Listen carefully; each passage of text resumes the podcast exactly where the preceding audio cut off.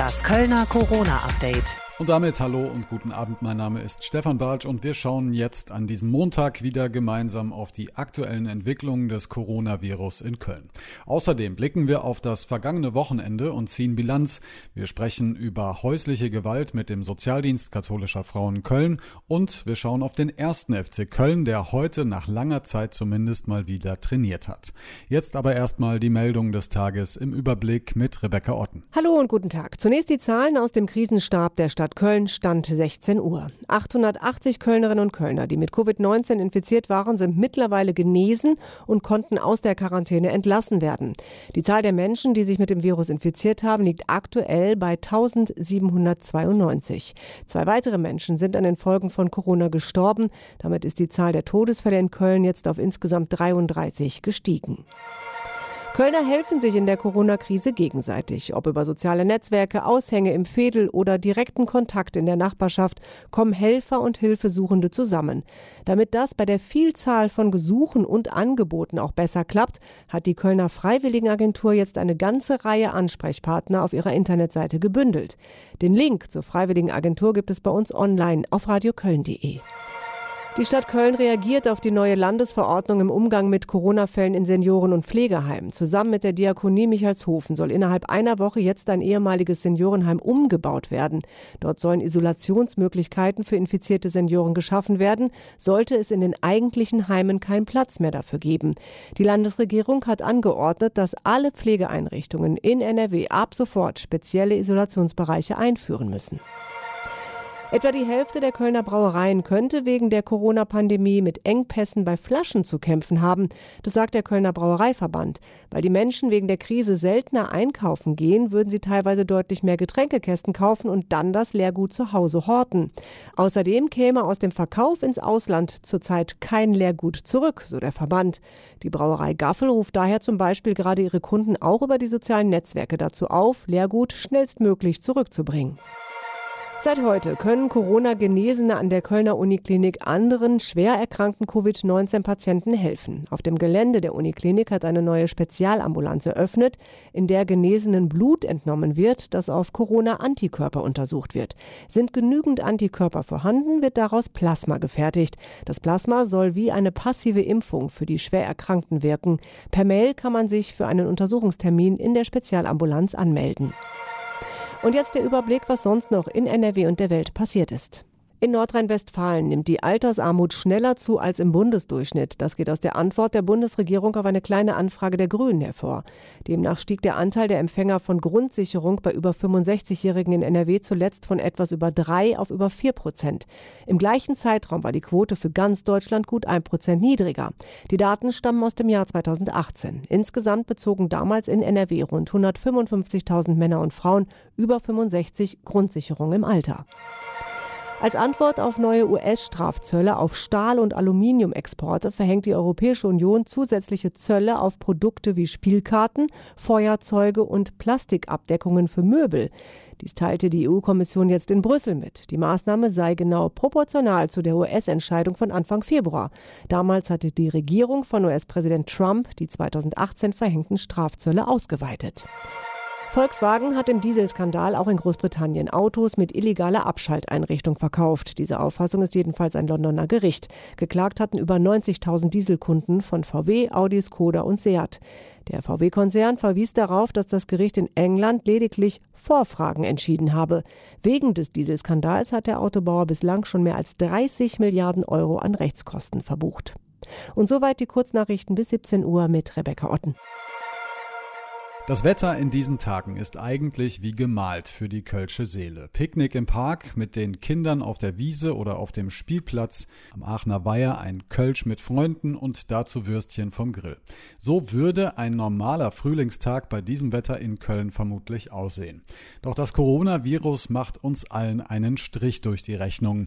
Die meisten Menschen in Köln halten sich an die Regeln, manche aber auch nicht. Und genau da will die Stadt mit Kontrollen und Aufklärung weiter gegensteuern steuern. Was geht, was nicht? Unser Reporter Frank Waltel hat gestern eine Kontrolle am Aachener Weiher begleitet. Sonntagmittag Aachener Weiher. Umringt von vielen Mikrofonen steht Kölns Oberbürgermeisterin Henriette Reker in der warmen Aprilsonne. Erstmal herzlich willkommen an Sie alle. Ich äh, finde es gut, dass Sie uns helfen, darüber zu informieren, dass es wichtig ist, dass wir jetzt an den Regeln zur Kontaktsperre festhalten. Wir haben äh, gesehen, dass sich die Infektionsquoten vermindern und das ist eben wichtig, dass äh, die Ansteckungsgefahr abnimmt. Wie nimmt die Ansteckungsgefahr ab? Indem man sich nicht zu nahe kommt. Also bitte zwei Meter Abstand halten. Und Stadtdirektor und Leiter des Krisenstabes Stefan Keller ergänzt, die zuletzt deutlich langsamer steigende Zahl der Neuinfektionen in Köln dürfe nicht zum Schlendrian führen. Das darf uns aber nicht in trügerischer Sicherheit wiegen. Wir dürfen nicht nachlassen. Der Erfolg all der Maßnahmen auch der letzten Wochen hängt davon ab, dass wir an der Stelle wirklich noch weiter durchhalten bis wir sicher sein können, dass sich das Infektionsgeschehen so abgeflaut hat, dass man darüber nachdenken kann, wieder ins normale Leben zurückzukehren. Deshalb ist das extrem wichtig. Und damit sich möglichst viele an die Regeln halten, sind an diesem Tag auch diese beiden hier unterwegs. Mein Name ist Marco Schneider und äh, der Kollege ist der Carsten Olbrich. Was sind denn so die, die Hauptverstöße, die Sie so treffen? Ähm, also tatsächlich in den äh, letzten Tagen waren es äh, vermehrt Verstöße gegen das Kontaktverbot dass wir mehr als zwei Personen angetroffen haben, die zusammen aufgehalten haben.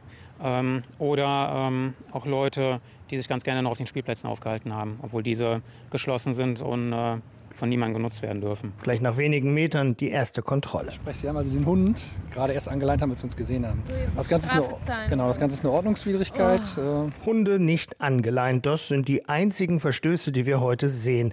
Insgesamt sind fast 60 Mitarbeiter der Stadt Köln auf der Suche nach Verstößen gegen das Infektionsschutzgesetz. Stadtweit wird das Ordnungsamt an diesem Sonntag an 20 Orten Verstöße gegen das Kontaktverbot feststellen. Zweimal illegales Grillen, viermal ein verbotenes Picknick. Für eine Millionenstadt sind das ganz geringe Zahlen. Schlusswort der Oberbürgermeisterin. Und ich verstehe jeden, der bei dem Wetter auch draußen sein will. Aber ich kann nur sagen, zu zweit ist es auch schön. Aber ich glaube, dass das jetzt deswegen so wichtig ist, weil es uns alle helfen wird, auch bald zu einem normaleren Leben zurückzukommen, wenn wir jetzt konsequent über Wochen mal diese Regel einhalten. Und nochmal im Schnelldurchgang. Ihr dürft raus, auch auf der Wiese sitzen, maximal aber zu zweit. Picknick heißt, selbstgemachtes Essen mitbringen geht nicht. Genau wie Grillen verboten. Die Pizza oder den Döner an der Ecke gekauft dürft ihr aber essen. Aber ihr ahnt es, wenn ihr nicht mehr als zwei seid. Schulen und Kitas sind zu, viele Menschen müssen zu Hause bleiben, ob sie wollen oder nicht. Ein großes Problem, vor allem für die Menschen, die ohnehin möglicherweise unter häuslicher Gewalt leiden.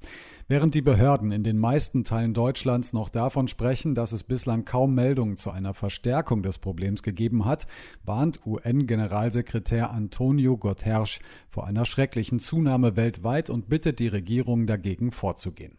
In Köln beschäftigt sich unter anderem der Sozialdienst katholischer Frauen mit diesem Problem und das seit Jahren. Heute Nachmittag habe ich mit Anne Rossenbach vom SKF über das Thema häusliche Gewalt gesprochen. Hallo, ich grüße Sie. Hallo. Das Kontaktverbot gilt schon eine Weile. Wir haben viele andere Einschränkungen im öffentlichen Leben. Und von Anfang an gab es die Befürchtung, dass die häusliche Gewalt in dem Zusammenhang eben zunehmen könnte. Es gab auch Studien aus China zum Teil, die haben das so ein bisschen prophezeit. Was können Sie aktuell dazu sagen? Hat sich diese Befürchtung aus Ihrer Sicht bislang bewahrheitet? Also was ist hier in Köln ja ein sehr lebendiges Netzwerk, besteht aus lauter Frauenberatungsstellen und Beratungsstellen häuslicher Gewalt. Wir machen regelmäßige Abfragen untereinander und bis jetzt haben wir kein Zeichen bei den Anzeigen zum Thema häusliche Gewalt. Da bleiben die Zahlen in etwa gleich. Wo wir einen Anstieg bemerken, ist bei unserer Telefonberatung. Da geht es dann häufig um Entlastung, nochmal nachfragen, kummerlos werden. Aber das ist etwas, was zum Beispiel auch Telefonseelsorge oder kein Kummer unter dieser Nummer bestätigen. Mhm. Das heißt, welche Erfahrungen, Sie haben gerade schon so ein paar genannt, welche können Sie da aus Ihrer telefonischen Beratung sozusagen berichten? Ja, dass man angespannt ist, dass man sich anblafft, dass man sich in die Haare gerät, dass es Streit gibt, dass man über weil die Kinder den ganzen im Haus sind. Wie soll ich in einer Etagenwohnung? Wenn das Wetter gut ist, kann man ja vielleicht rausgehen. Wenn das Wetter schlecht ist, Kinder sind jetzt drei Wochen zu Hause. Familien, die sonst Hilfe in Anspruch nehmen können, sind ein bisschen auf sich selber zurückgeworfen. Da gibt es zwar Beratung und Hilfe, aber diese regelmäßigen Termine sind vielleicht ein bisschen zurückgefahren. Also da ist schon eine ganze Menge selbst zurückgeworfen sein, ohne Impulse von außen zu haben und auch ohne Entlastung von außen zu haben. Hm. Jetzt ist das eine Momentaufnahme. Wir sind in der dritten Woche nach den, diesen massiven Einschränkungen, sagen wir mal, nach den Kontaktverboten. Wovon gehen Sie denn aus, wenn Sie jetzt mal in die Zukunft schauen? Erstmal sind es noch offiziell zwei Wochen, bis möglicherweise was aufgehoben wird. Das weiß man ja jetzt auch noch gar nicht. Wovon gehen Sie aus? Also wenn es um das Thema häusliche Gewalt geht, kann sich die Situation jeden Tag ändern. Also das kann man im Moment noch nicht vorhersagen. Und ich denke, auch die Daten aus China sind da mit der deutschen Situation nur schlecht zu vereinbaren, weil China gibt es ein anderes Hilfesystem. Es gibt auch andere Werte und Normen, die dort in der Gesellschaft gelebt werden. Also ich kann mir schon vorstellen, dass es eine Zunahme von Gewalt geben wird, wenn die Wirtschaft wieder ins Laufen gerät, weil wir haben nicht mehr Wohnungen in Köln, nur weil Corona da ist. Wenn Menschen weniger Einkommen auskommen müssen, weil sie nur Kurzarbeitergeld haben, weil sie als Selbstständige erstmal die Reserven aufgebraucht haben, weil sie Kredite aufnehmen mussten. Ich glaube, dann kommt es nochmal zu einer Verschärfung der Situation. Mhm. Wir hatten schon ein Vorgespräch, da haben Sie Kontrollmechanismen angesprochen, die jetzt aktuell eben nicht greifen, weil viele, ich sag mal, soziale Kontakte, die wir normalerweise haben oder die Kinder auch normalerweise haben, also die Kita, die Schule, die sind jetzt geschlossen. Ne? Kindertagesstätten und Schulen sind geschlossen. Heute sind Erzieherinnen und Erzieher, Lehrerinnen und Lehrer sehr darauf geschult, Wesensveränderungen von Kindern wahrzunehmen und darauf auch zu reagieren. Die Jugendhilfe arbeitet mit Schul- und Kindergärten zusammen. Also diese Kontrollmechanismen sind gerade weggefallen. Man überlegt jetzt Zeit, ob man die Kitas auch für Kinder aufmacht, die bekanntermaßen schwierigen Lebensverhältnissen leben, könnte auch ein erster Schritt sein. Wir alle gehen immer wieder an die Öffentlichkeit und sagen, sie können uns erreichen. Wir arbeiten ja alle weit. Es ist ja hm. nicht so, als ob das gesamte soziale Hilfesystem zusammengebrochen wäre, sondern wir sind da, wir beraten zum Teil persönlich, wir sind auf alle Fälle da per Mail, per Skype, per WhatsApp, telefonisch. Also wir können schon alle weiterhelfen und wir können auch nur appellieren, dass man wenn man Hilfe braucht und Hilfe möchte, an uns wendet. Aber diese tatsächlich Geschichten, wo man von draußen drauf die sind zum Teil weggefallen. Da können wir uns dann immer nur auf Nachbarinnen und Nachbarn oder Freunde im Umfeld verlassen, die nochmal sagen, sucht euch Hilfe, ich habe da was mitbekommen. Aber ansonsten sind wir im Moment sehr darauf angewiesen, dass die Menschen aus sich herauskommen und sagen, ich brauche Hilfe. Wie sieht dann diese Hilfe aus, wenn sich Menschen an Sie wenden? Das ist dann tatsächlich im Prinzip wie sonst auch. Wir sind hier. Wir haben Kolleginnen, die die entsprechenden Telefonleitungen bedienen. Wir sind in Schichtsystem vor Ort, damit wir die Angebote auch aufrechterhalten können, wenn eine von uns oder einer von uns krank wird. Und wir haben Bereitschaftsdienst, haben eine telefonische Erreichbarkeit. Man kann uns jederzeit mailen. Also das funktioniert alles wie immer. Der einzige Unterschied ist, dass die üblicherweise zum Mauritius Steinweg der Angelweit offen stehende Türe im Moment geschlossen ist und man läuten muss. Das heißt, Sie können Ihrer Arbeit auch gerade im Prinzip uneingeschränkt nachgehen oder müssen Sie, mussten Sie bestimmte Angebote auch möglicherweise zurückfahren? Also uneingeschränkt äh, können wir das natürlich nicht weitermachen, weil auch für uns gilt die Kontaktsperre. Also wir müssen 1,50 Meter bis 2 Meter Abstand halten. Wir sind gehalten, möglichst viele Sachen per Telefon oder Mail zu machen. Also so eingeschränkt, wie das üblicherweise ist, dass man auch mal ein Gespräch am Tresen in der Eingangshalle führt, an der Anmeldung, einfach nur mal eben informell miteinander Kontakt hat. Das geht natürlich bei uns im Moment auch nicht. Und wir mussten in verschiedenen Einrichtungen, gerade in den Einrichtungen der Wohnungslosenhilfe, bestimmte Sachen verändern. Das heißt, wir können nicht mehr jedes Zimmer, also wir haben in der Regel zwei Bettzimmer, die von zwei Frauen belegt werden können. Da mussten wir ein bisschen Abstriche machen. Also die, in den größeren Zimmern geht das, in den kleineren Zimmern geht das nicht mehr so gut. Im Notfall muss man das in Kauf nehmen. Und wir haben halt Beratungszeiten auch verändert. Aber im Großen und Ganzen haben wir nichts Großartiges verändert, sondern eher geguckt, wie wir es flexibler gestalten und an die Bedarfslagen angepasst. Um nochmal einen Schritt zurückzugehen und nochmal ganz kurz über häusliche Gewalt zu sprechen im Speziellen. Mhm. Jetzt ist das natürlich kein neues Phänomen, keins, was jetzt ausschließlich durch Corona zutage kommt, sondern was es natürlich leider Gottes auch immer da ist, was immer präsent ist. Können Sie sagen, was jetzt sozusagen nochmal die Schwierigkeit ist im speziellen Fall mit Corona, wo viele Menschen zu Hause sind? Also da gibt es ja ähm, verschiedene Theorien, die besagen, jetzt hocken sie aufeinander und die die Paare, die uns eins sind und Streit haben, kommt die Belastung dazu, wie geht es mit meinem Arbeitsplatz weiter, wie geht es mit der Familie weiter. Es gibt andere Belastungsfaktoren, dass zum Beispiel Großeltern, die sonst nochmal fürs Babysitting in Anspruch genommen wurden oder die vielleicht eine ausgleichende Funktion in der Familie haben, nicht erreichbar sind, nicht besucht werden können, selber die Familie nicht besuchen können.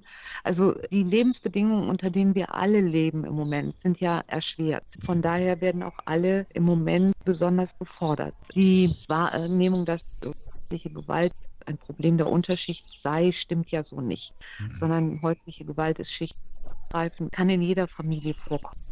Ich glaube tatsächlich, dass man in so einer Zeit, in der alle unsicher sind und nicht wissen, wie es weitergeht, tatsächlich so ein paar Fixpunkte braucht, nach dem Motto, da könnte was passieren oder da ist was. Mhm. So, und an denen machen sich dann eben auch gesellschaftliche Diskussionen fest, die wichtig sind, weil häusliche Gewalt ist ein wichtiges Thema. Häusliche Gewalt ist Gott sei Dank auch seit zwei bis drei Jahren nochmal sehr stark in die Diskussion reingekommen. Auf Bundesebene, auf Landesebene gibt es neue Initiativen, auch die Hilfen für Opfer häuslicher Gewalt besser auszustatten. Also ich denke, dieses Thema ist Gott sei Dank seit einiger Zeit in der Gesellschaft virulent und in der Greifbarkeit im Moment eben auch bei den ganzen anderen Corona-Themen relativ weit oben. Mhm. Kommen wir zum Abschluss. Was raten Sie den Menschen, die jetzt von häuslicher Gewalt betroffen sind? Wie sollen sie sich verhalten?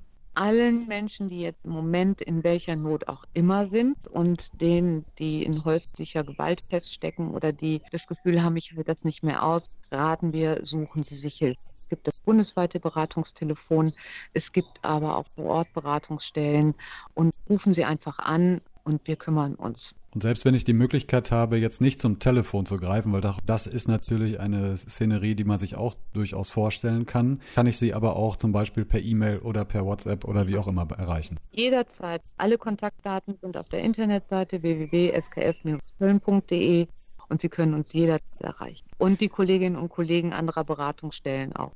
Frau Rossenbach, ich danke Ihnen vielmals für das Gespräch und äh, wünsche danke. Ihnen alles Gute und viel Gesundheit vor allem. Bleiben Sie alle gesund. Danke. Danke. Und ein Hinweis noch, grundsätzlich hilft und vermittelt das Bundeshilfetelefon unter der 0800 0 116 016. Nach drei Wochen Homeoffice endlich wieder Training am Geisbockheim. Für die Spieler des 1. FC Köln eine Art Erlösung, sagt zumindest FC-Geschäftsführer Horst Held. Es ist sehr, sehr gut zu erkennen, dass wieder ein Lächeln zurückgekommen ist. Und über die erste Trainingseinheit heute sprechen wir jetzt mit unserem Reporter Guido Ostrowski. Grüß dich. Hallo, grüße dich. Guido, strahlst du schon mit? Auch ein bisschen Strahlemann bin ich schon, ne? weil ich den Fußball und den FC halt sehr vermisse. Und das ist jetzt so ein kleiner erster Schritt zurück in die Normalität. Nur mit zugucken ist leider noch nichts, weder für Fans noch für mich als Reporter. Bis auf weiteres wird abgeschottet trainiert, weil ja die Lage beim Coronavirus immer noch ziemlich angespannt ist und so wenig Menschen wie möglich zusammenkommen sollen. Das ist auch vernünftig. Aber du hast immerhin per Videocall mit FC-Geschäftsführer Horst Held über den Trainingsablauf sprechen können. Das Training ist aber noch weit entfernt von dem in Anführungszeichen normalen Trainingsablaufen. Ne? Naja, das ist noch ziemlich weit weg vom normalen Fußballtraining. Die Schutzmaßnahmen sind einfach sehr, sehr hoch. Heißt, es wird beim FC vorerst nur in kleinen Gruppen A8 Spieler trainiert, an unterschiedlichen Orten und auch Zeiten. Die Gruppen begegnen sich also gar nicht. Ähm, sowohl in der Kabine als auch auf dem Trainingsplatz wird darauf geachtet, dass die Spieler möglichst viel Abstand zueinander haben. So richtige Trainingsspiele mit zwei Zweikämpfen und allem drum und dran sind nicht erlaubt. Und nach dem Training äh, muss sich jeder Spieler zu Hause duschen und umziehen. Und die Kabinen, die werden dann nach jeder Gruppe erstmal gründlich gereinigt. Also Training läuft schon mal wieder, wenn auch eben anders als sonst. Unklar ist aber noch nach wie vor, wie es überhaupt mit der Bundesliga weitergeht. Ja, ist psychologisch nicht ganz einfach, wenn du so ins Ungewisse reintrainierst und nicht weißt, wofür eigentlich. Aber da musst du jetzt einfach optimistisch bleiben, sagt FC-Geschäftsführer Horst Held. Er ist guter Hoffnung, dass sich die Corona-Krise Schritt für Schritt entschärft, dass Einschränkungen gelockert werden können und dass dann Anfang Mai zumindest wieder Bundesligaspiele ohne Zuschauer stattfinden können. Ich glaube, er hat versucht gerade jeder seinen Anteil dazu beizutragen und deswegen ist die Hoffnung da. Ja, die Aussage, die gilt, glaube ich, für ganz viele von uns aktuell. Und wer weiß, vielleicht ist die Bundesliga ja schon bald möglich, wenn auch erstmal ja nur mit Geisterspielen. Danke Guido auf jeden Fall und bis bald. Das wäre schön. Tschüss. Und damit kommen wir zu Schlau at Home. Heute ein wenig Englisch-Nachhilfe von Herrn Turpin. Wann benutzt man eigentlich much und wann benutzt man many? Wie immer im Englischen gibt es auch hier Ausnahmen, aber die Regel ist im Grunde genommen einfach. Many benutzt man immer, wenn man den Plural eines Wortes bilden kann. Zum Beispiel many glasses, many hats, many birds. Much benutzt man, wenn der Plural wie die Einzahl ist. Much homework, much money, much time. Ich wünsche euch einen schönen Abend. Wir hören uns morgen Abend wieder. Bis dahin bleibt gesund und haltet durch. Das Kölner Corona-Update.